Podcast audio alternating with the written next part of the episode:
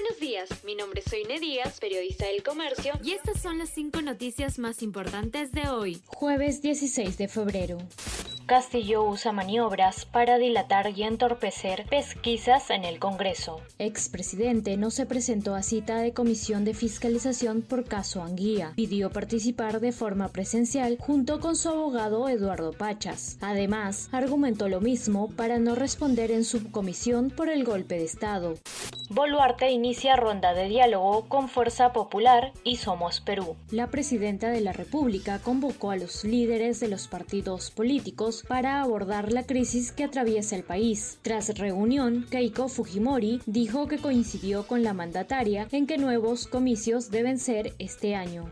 La Contraloría advirtió sobre los riesgos de Pasamayito cuatro meses antes de su inauguración. Desde el 13 de julio del 2022, la Contraloría ya había notificado sobre las problemáticas en la ejecución de la obra. Informes de control demuestran cuáles son las fallas técnicas que pudieron evitarse.